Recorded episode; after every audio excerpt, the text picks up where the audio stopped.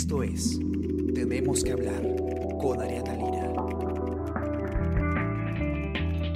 Hola a todos, muy buenos días, ¿cómo están? Está con ustedes Ariana Lira y hoy tenemos que hablar del programa Reactiva Perú. ¿Por qué? Porque Carlos Oliva, que es el exministro de Economía y miembro del directorio de COFIDE, ha dicho, nos ha dicho a El Comercio, que en los próximos ocho días se van a colocar ya 15 eh, mil millones de soles justamente eh, para las empresas que, eh, evidentemente por haber estado en cuarentena, necesitan liquidez, ¿no? Y por lo tanto se les van a otorgar créditos respaldados con una garantía del gobierno y la mitad de estos fondos ya se estarían colocando, ¿no? En los próximos días. ¿Cómo estás, Ale? ¿Qué tal?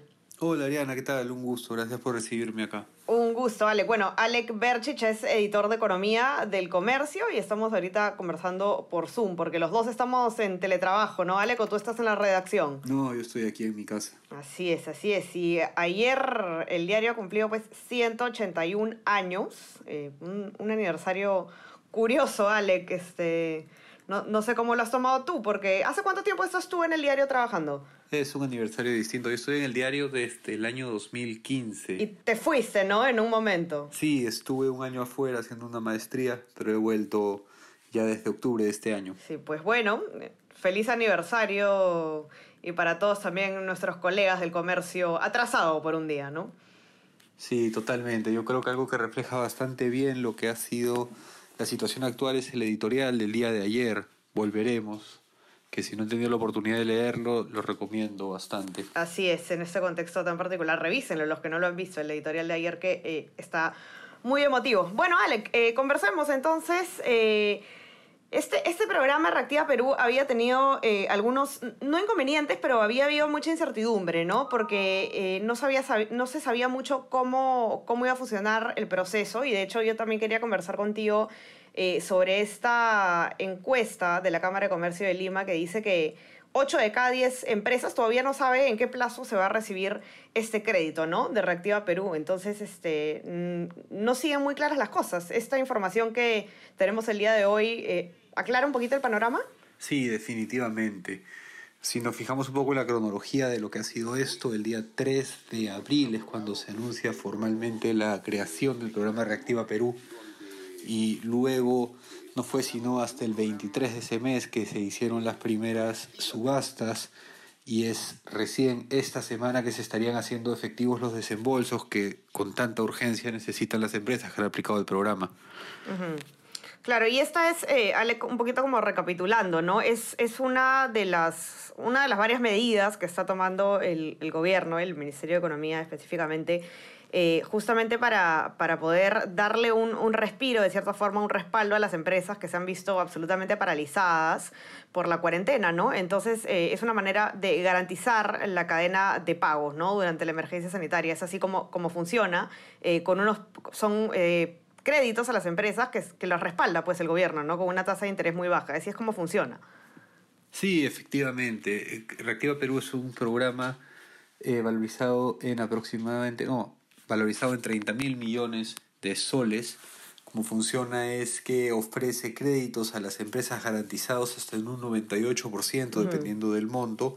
Las tasas han sido bastante bajas como una buena respuesta por parte de los bancos que accedieron a un programa de subastas que organizó el Banco Central de Reserva. Cuando digo bastante bajas, incluso algunos bancos han ofrecido tasas de menos de un punto porcentual. Como funcionan estas garantías eh, es que si la empresa falla en el pago sería el Estado el que responde. Los créditos se dan por un periodo de 36 meses y con 12 meses de periodo de gracia.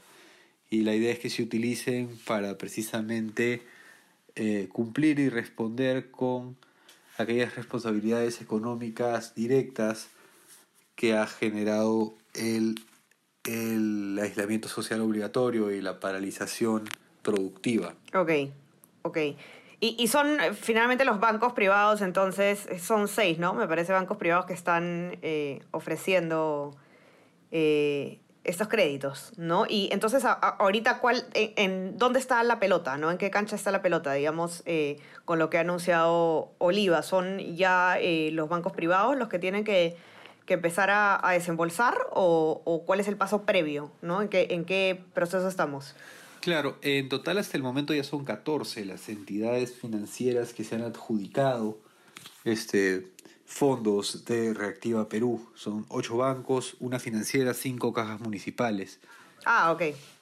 Y el estado de lo mismo es que ahora que con lo anunciado por COFIDE el día de ayer, ya eh, se ha procedido a firmar los contratos con ya seis de estas entidades, con lo cual el desembolso se podría hacer efectivo muy muy pronto. Como dice la nota, podría ser incluso en los próximos 5 a 8 días.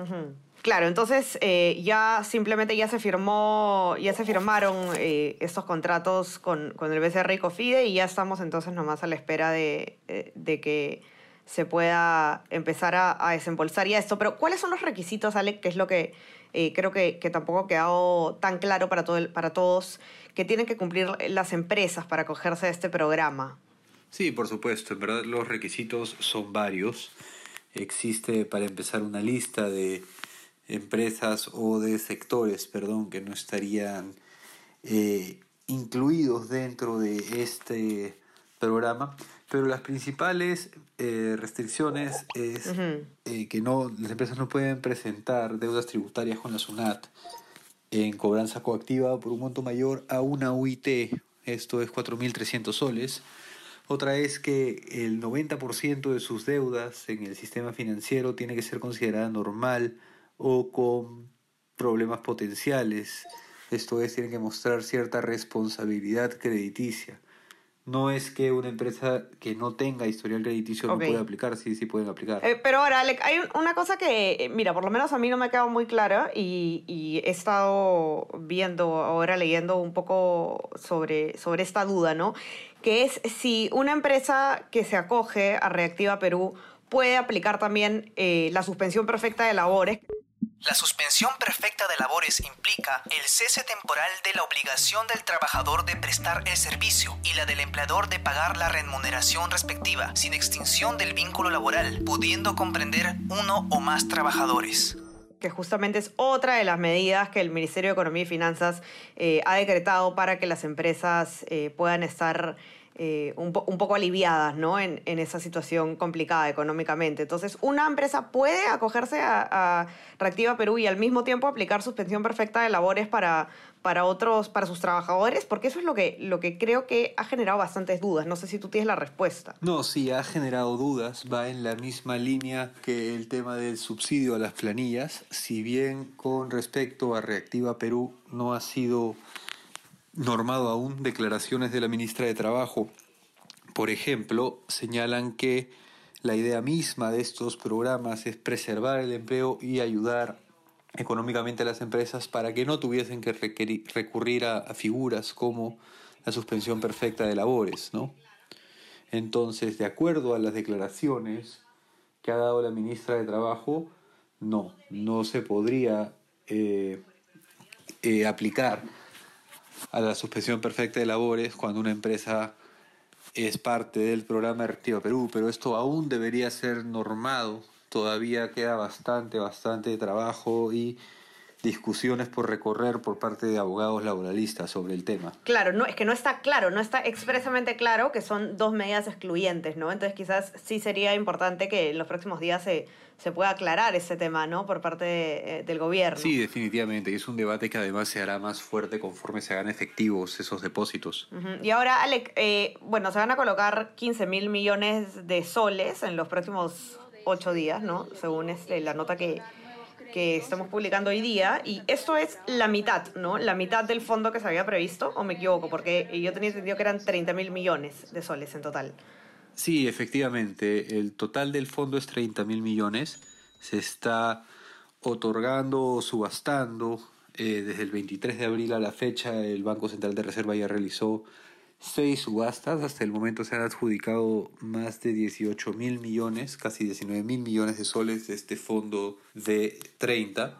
Estos 15 sería una primera entrega en base ya a los contratos eh, firmados con las entidades para que se pueda empezar a otorgar la liquidez, ¿no? Esto luego ya de el segundo cheque que viene a ser COFIDE, que es lo que se ha firmado finalmente. Bueno, eh, un poco para, para los, los, empresarios que nos pueden estar acompañando en este momento, qué es lo que, lo que tienen que saber, ¿no? Eh, ya habló Oliva, ya dijo que, que, se va a empezar a colocar, se va a empezar a, inyectar esta liquidez en los próximos días cuáles son los pasos a seguir para, para las empresas, ¿no? Eh, ¿Qué es lo que tiene que pasar?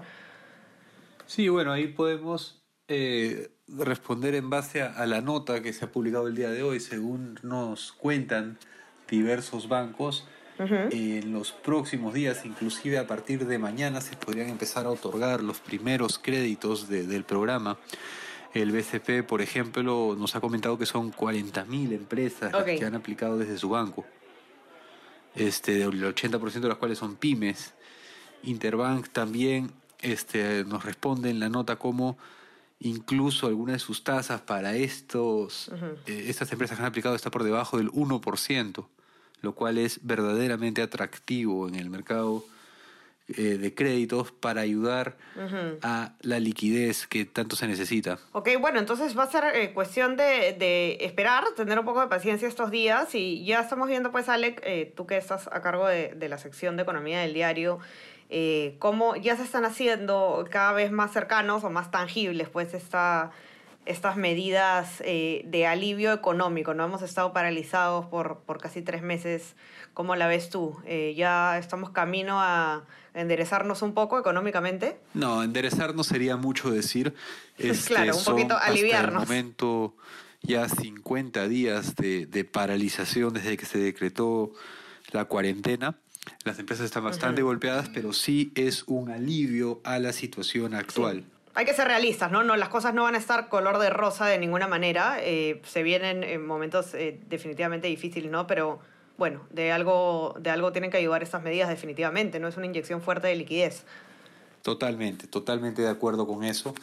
Este, y principalmente, y volviendo a lo que decías hace un rato, si da algo además el hecho de saber que los créditos empezarían a ser desembolsados en los próximos días, es un poco más de seguridad en un momento en el que la incertidumbre que ha acompañado el tema de los desembolsos, como veíamos en la encuesta que mencionabas uh -huh. al principio de esta conversación, ha sido bastante alto. Claro, entonces, bueno, nada, pues vamos a, a, a estar eh, pendientes en, en, los días que vienen, pues, Alex, para ver cómo se va eh, desarrollando este tema de, eh, de Reactiva Perú.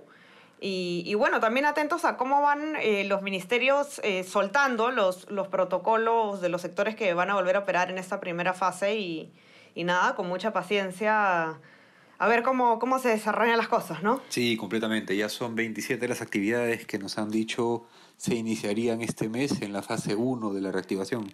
Así es, con paciencia. Bueno, yo quiero comentarles a todos los que nos están escuchando y, y a ti, Alec, también cambiando un poco de tema, que eh, a nuestros 181 años de, de, existencia en el diario, el, el comercio ha ampliado su oferta de contenido eh, un ejemplo es este post podcast, por ejemplo, que, que, además hay varios, varios otros que ustedes pueden encontrar en, en Spotify, en Spreaker, en SoundCloud, que, eh, en todas nuestras plataformas y también en, en suscribiéndose a nuestro WhatsApp. Eh, un montón de contenidos nuevos, ¿no? Que definitivamente no existían antes en el diario, como newsletters, como eh, estos contenidos sobre política, finanzas personales, tecnología, gastronomía, cultura, de todo. Es todo un nuevo menú informativo que está ofreciendo el diario. Eh, como les decía, uno, uno de estos es, por ejemplo, este podcast en el que analizamos el tema del día. Eh, pero hay mucho más. Por eso no se olviden, ustedes los que nos están escuchando, y Alec, me imagino que tú ya también ya estás suscrito, de revisar nuestra nuestra web, elcomercio.p, a seguirnos en nuestras plataformas de Spotify, de Spreaker y de SoundCloud, y también de suscribirse a este WhatsApp que les comento, El Comercio, que es El Comercio Te Informa, y en este WhatsApp pueden recibir ustedes diariamente a lo largo del día especiales, videos, multimedia, eh, podcasts como este y otros más muy interesantes. Y nada, a estar eh, pendientes, es muy importante estar informados sobre todo estos días, Alec. Sí, totalmente. Los podcasts y en los newsletters en particular además están realmente buenos y le ofrecen a los lectores una diversidad de temas para concentrarse verdaderamente en los temas o los asuntos que les interesen.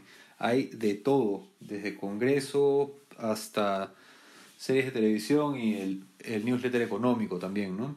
Además uno de buenas noticias que está bastante, bastante bueno. Sí, así es. Y, y, de verdad que yo, por ejemplo, que como mala millennial, eh, no era una persona que, escuchaba mucho podcast. De hecho, eh, a raíz de ese podcast que estamos haciendo es que me he puesto a escuchar otros y es una manera eh, bastante cómoda también de informarse, ¿no? Porque uno puede simplemente poner el podcast mientras está manejando, los que van a trabajar durante cuarentena igual o mientras está cocinando o, o, preparándose en la mañana lo que tenga que hacer y la verdad es que es, es bastante cómodo y creo que es una, una propuesta bien interesante y bueno, ojalá que lo estén le estén disfrutando los oyentes que nos acompañan. Sí, por supuesto, y ayuda además a estar más informados y con información verídica, que es lo que se necesita en estos momentos, ¿no?